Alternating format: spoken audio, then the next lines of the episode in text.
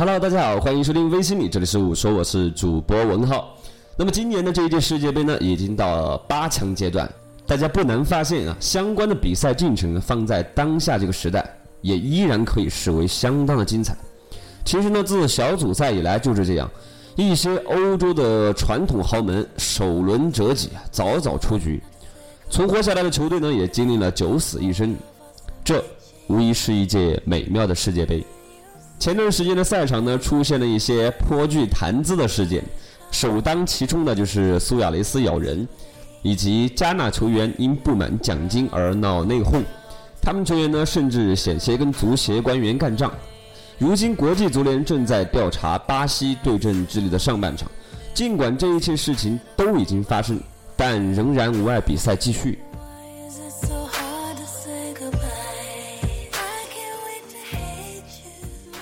世界杯如今正在发生的每一件事情都显得极为愚蠢。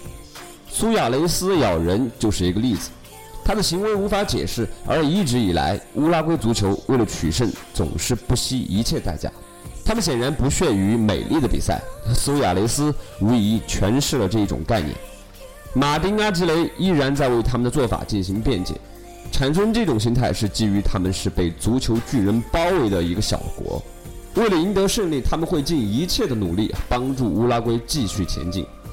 在他收到禁令之际，一项数据就此呈现：过去的三年期间，他已经由于类似的行为被禁赛多达三十四场。苏亚雷斯犯浑，算是给英格兰解了围。英格兰对阵哥斯达黎加，在媒体那里的关注度远不及他咬人那么高。哪怕英格兰踢出了史上最差的一届世界杯。其实早在英格兰踏上征程之前，媒体就几乎没有怎么看好过英格兰。当球队果然提前确定出局以后，这样的冲击相反倒不算是太大，无外乎呢就是将帅受到指责，三狮军团显然还不够杰出。下边给大家说一个比较逗的事情，在前两天，湖北人老陈和老袁。在浙江温岭市的第二人民医院扒窃病人钱财的时候，误将乔装的便衣警察当成同行啊，索要好处费，最终哈被抓，是怎么个情况呢？啊，据警方介绍，当天上午，松门派出所民警得到消息，几名小偷啊经常在温岭市的第二人民医院行窃，民警呢与几名协警啊就着便装在医院内展开巡逻。最终呢，在 CT 室发现了两名形迹可疑的男子。这个时候呢，老陈啊，这个扒手老陈也发现了民警，在和民警相视的一瞬间啊，冲民警神秘的一笑。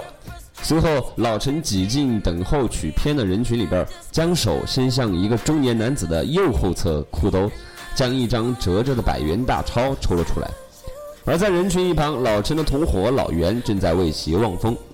正在老陈和老袁得手准备离开的时候，被早早监控的便衣民警拍了拍肩膀：“大哥，你这是干啥呀？”老陈还满脸疑惑地看着民警，还没有回过神来。“我干啥？你们还不知道？你倒说说你们都干了些啥？”民警就回答这个老陈：“兄弟兄弟，我别这样，大家都是在道上混的，你偷你的，我们偷我们的。况且我们只偷到一百元，两个人平分一下也才五十块。”也就够买包烟，你就高抬贵手放我们一马，怎么样？直到民警亮明身份，两名协警从两侧冲过来，用手套铐住他的手的时候，老陈啊才知道到底是怎么回事儿。